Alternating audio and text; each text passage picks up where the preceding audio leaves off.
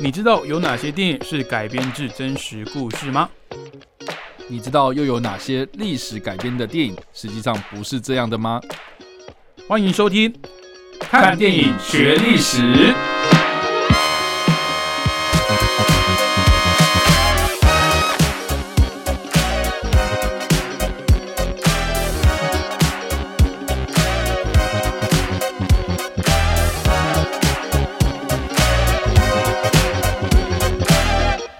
Hello，各位听众朋友，大家好，欢迎收听《看电影学历史》，我是主持人伟杰。我是主持人叉叉 Y，好，那这个月啊我们的主题是太空，太空题材相关的作品，是哦、跟史实啊一些故事的嗯哼分享哦。嗯那哼哼这一集已经来到第四集了，是如果前三集没听到的，虽然说互相不影响啊，但是我觉得整套这样嗯哼，组合拳哦打下来，它是有脉络的哦，所以 OK 嗯大家听下来会比较顺一点。是好，那今天要介绍的作品呢，是二零一九年哦，由美国所推出的，它的分类很有趣，叫做心理科幻片。那其实这部 这部电影也确实哦，这 OK 个蛮深沉的、有哦是是，是比起它科幻的部分，我觉得它只是借了这个太空题材的皮。去讲了太空人的这个心理的这个问题。那这部电影呢，就是在二零一九年所推出的《星际救援》。那他的导演呢是詹姆斯·葛瑞哦，那主演的呢有我们的小布，其实讲小布他也五十几岁了，布莱德·比特哦，以及我们的汤米·李·琼斯哦，也是非常硬底子的演员。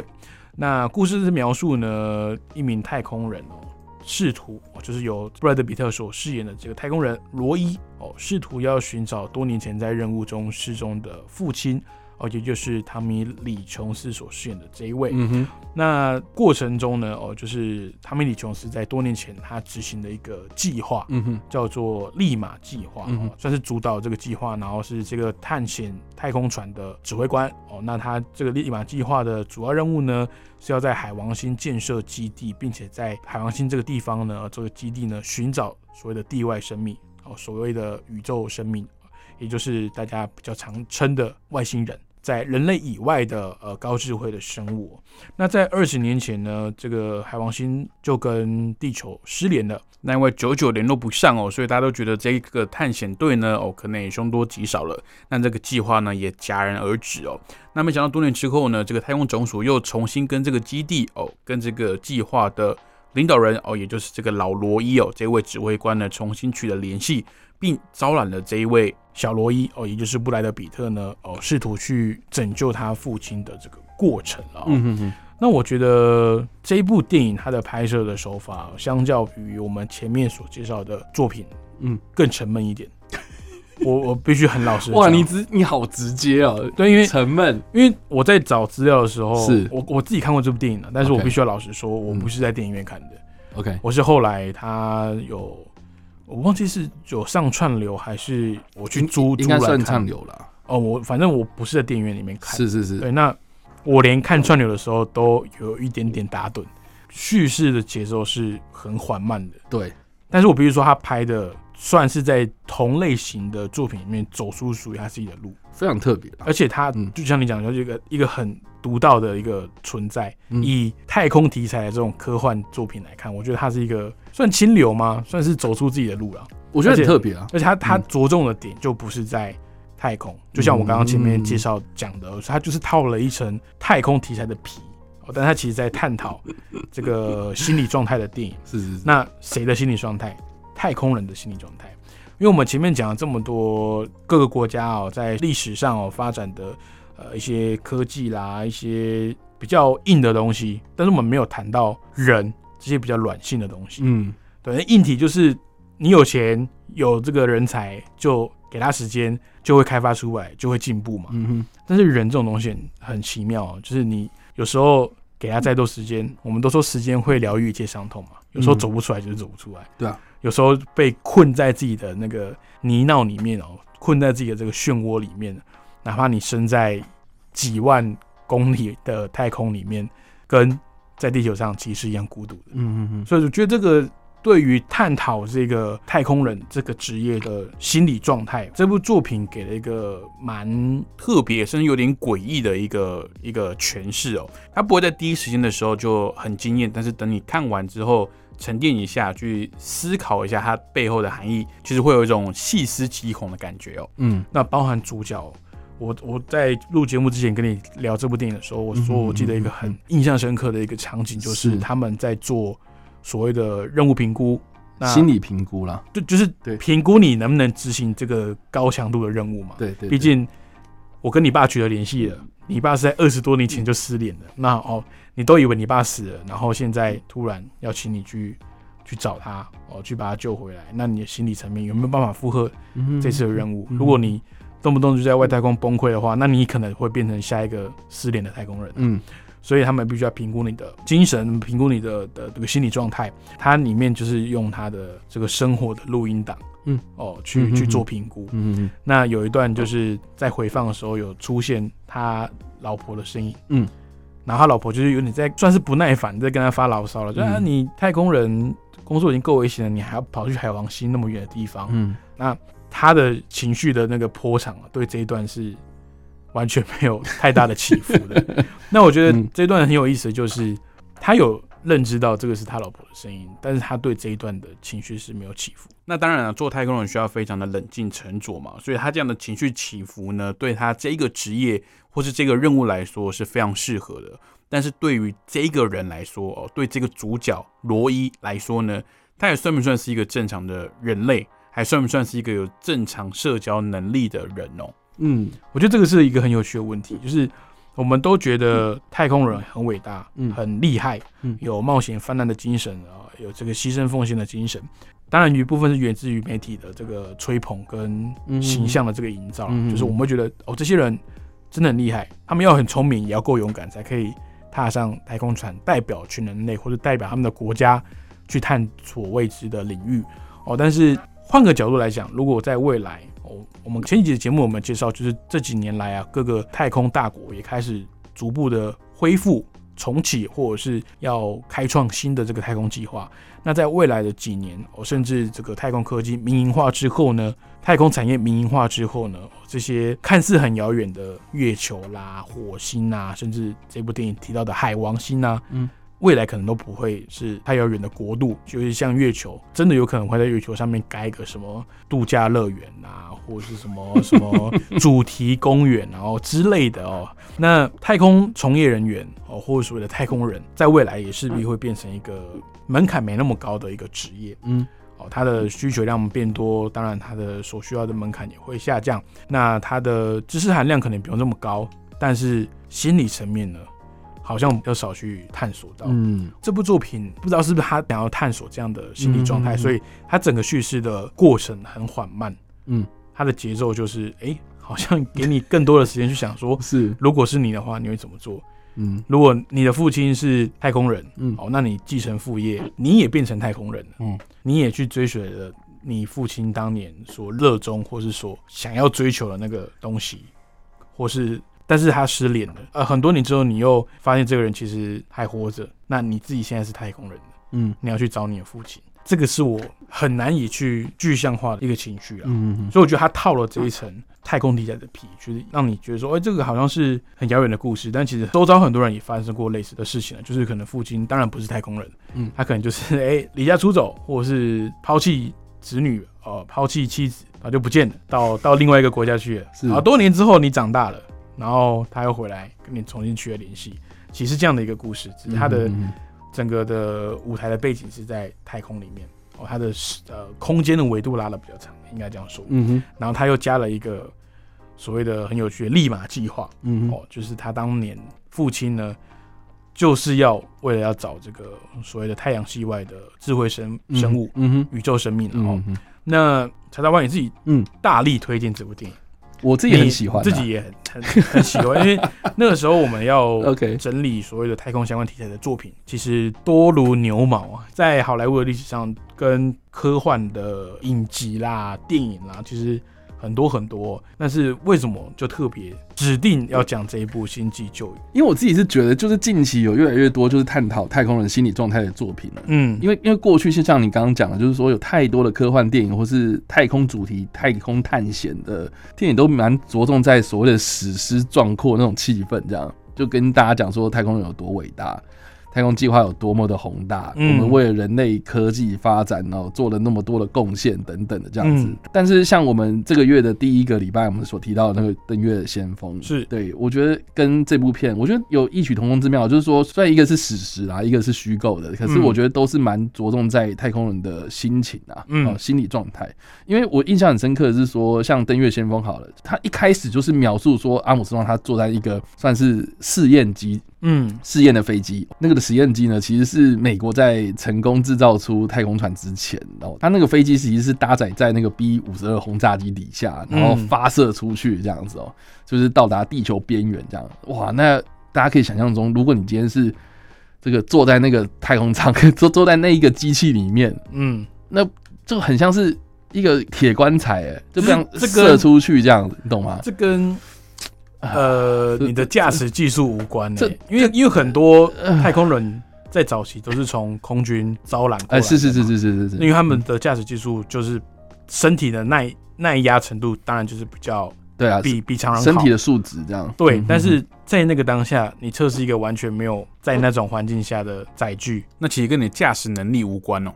你会发生什么事？你不对啊，知你道你啊。等于是你把命运交给了人家、哎，对啊，而且我印象也蛮深刻的是说，我记得我们之前有提到过有一部电影是《关键少数》，嗯，对，然后在讲水星计划嘛，水星计划其实就是美国他们 NASA 第一个载人的太空任务这样子，然后当时我记得那个第一个就是美国的第一个太空人，他对于这个水星计划那个太空舱的形容。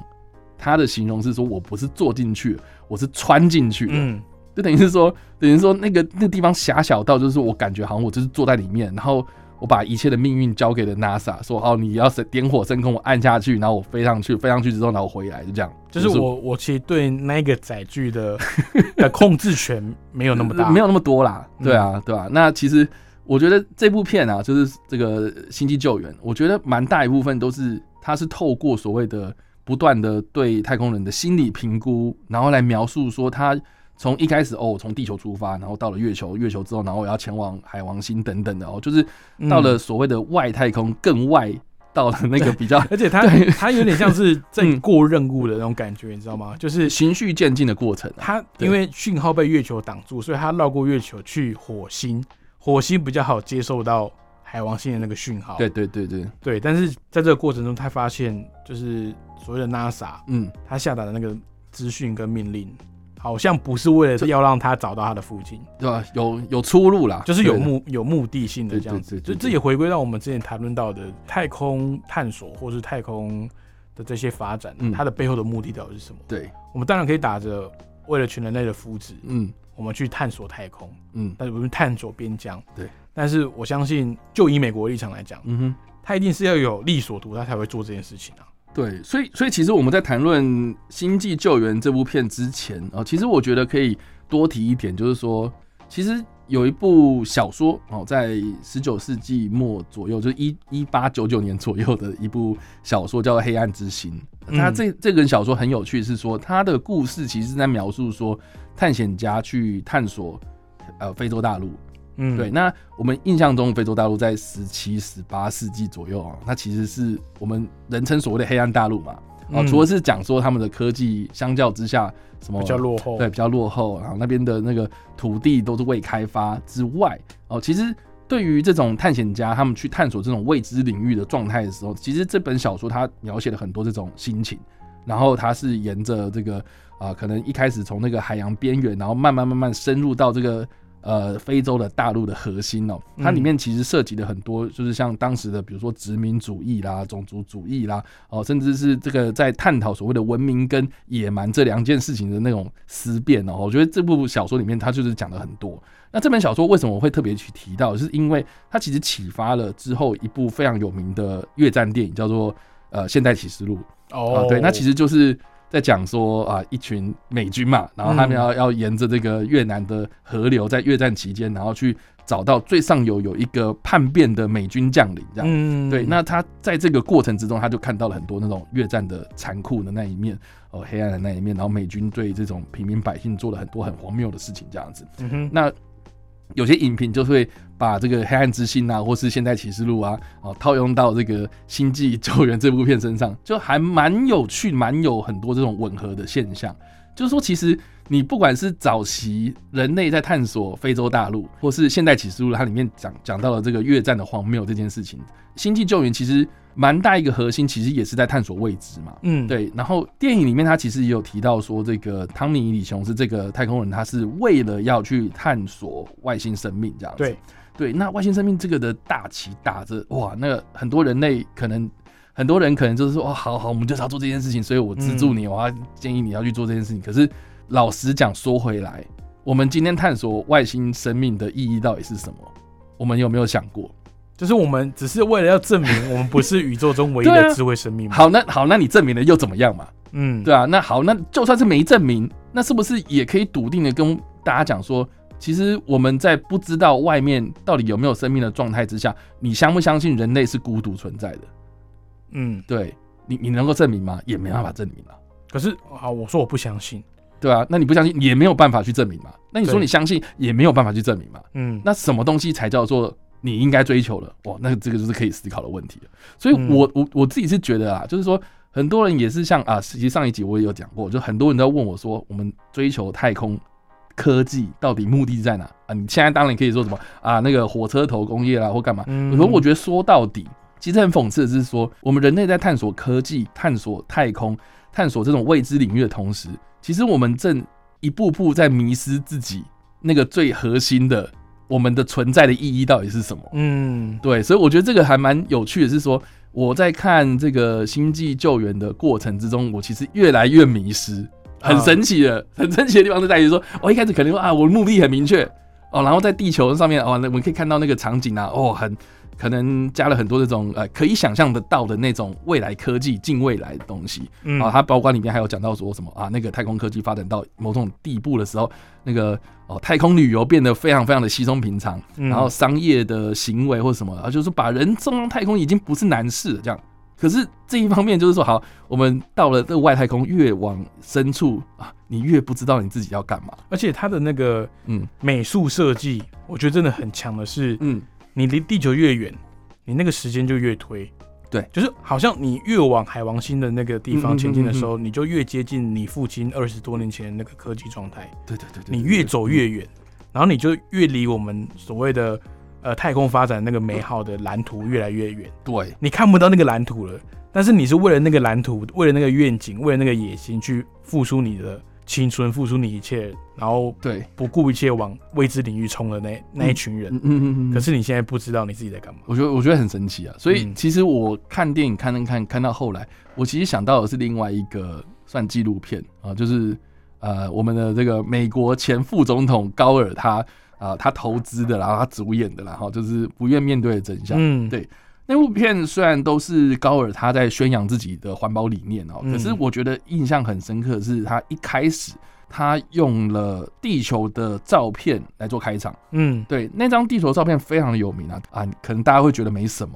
啊，它其实就是阿波罗十七号它在执行任务当中呢，它拍摄下来的一个地球至今最完整的一个真实照片、嗯啊，那张照片叫做蓝色弹珠啊，嗯，大家可以去搜寻，就是那张照片，应该你就算是不知道这个名称，你一定也看过这样。那这个蓝色弹珠，它厉害是厉害在于，就是说，你如果今天是只有在国立太空站啊，或者在太空梭，或者在这种地球轨道上面，你是拍不到的，你是嗯一定要离开地球一个距离之后，你往回拍，你才可以看得出来。嗯而且这个蓝色弹珠神奇是神奇在于，就是说，它也没有就是那种阴影啊，它完完全全就是一个很亮的一颗球这样。嗯但但你要想看，就是说哦，那个人类登陆月球之后，你再往那个地球方向拍，你也可以拍一个完整的球形啊。可是没有那么简，没有那么简单嘛，对不对？你看你在地球上面看月亮，有时候会月缺，有时候月月亏嘛，嗯对不对？有时候是满月，有时候就是啊一个新月这样子对。那地球也是会有啊，是，对对对，所以那个是不容易的一个时，你要抓紧天时地利人和这样。就刚好你经过那个点，地球面对你的时候是最完整的这样。对，所以高尔那个时候他用这个东西来做开场，再来他就是他就说，哎、其实人类有拍过很多不同在太空探索的过程之中往回看、往回头看地球的照片、哦嗯哦，包括呃，我不知道大家知不知道有个东西叫航海家啊，其实就是人类第一颗、呃嗯飞从离飞飞出去太阳系的一个人造卫星这样子。嗯对，那这个这个太空船，它其实飞到了可能啊这个天王星、海王星的时候呢，这个 NASA 就有人讲说，哎、我们要不要让这个太空船回头拍一下地球？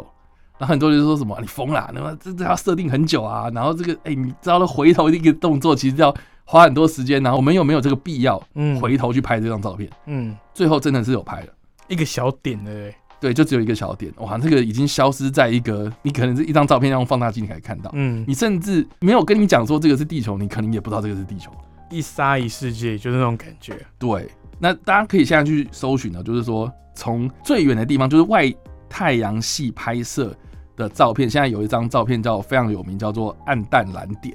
就是嗯，那就一个一个蓝色的点，从蓝色珍珠变成暗淡蓝点这样，对，就是在讲地球，就是在讲那个，所以你可以发现，就是说，其实越往越远离地球，我们看到的地球就是越来越渺小，我们可以认知到我们人类是越来越渺小的存在。嗯那是不是我们可以某一方面来珍惜我们现在拥有的这一切？所以我，我自己一直都觉得，就是说，当你去探索未知，当你去探索天文啊、或是再去看这种太空科技的时候，我觉得其实某方面你可以越来越感受到，就是人类存在的重要，跟你要去珍惜你现在拥有的东西，这样。嗯，你就不会在那边然后破坏地球啊，然后浪费生命啊，然后在那边哦这个制造什么脏乱，然后来破坏我们地球环境这样子。嗯，所以我觉得这这个其实是一个蛮有趣的一个状态，这样。其实探索生命过程，其实一个嗯终点，可能每个人的终点不一样，但是很多终点的解读都会是哦，因为生命没有意义，然后生命无常，嗯，所以你要珍惜当下。对，这个哲学是我觉得大家应该是可以接受的， 对，就是你越去探索生命的意义、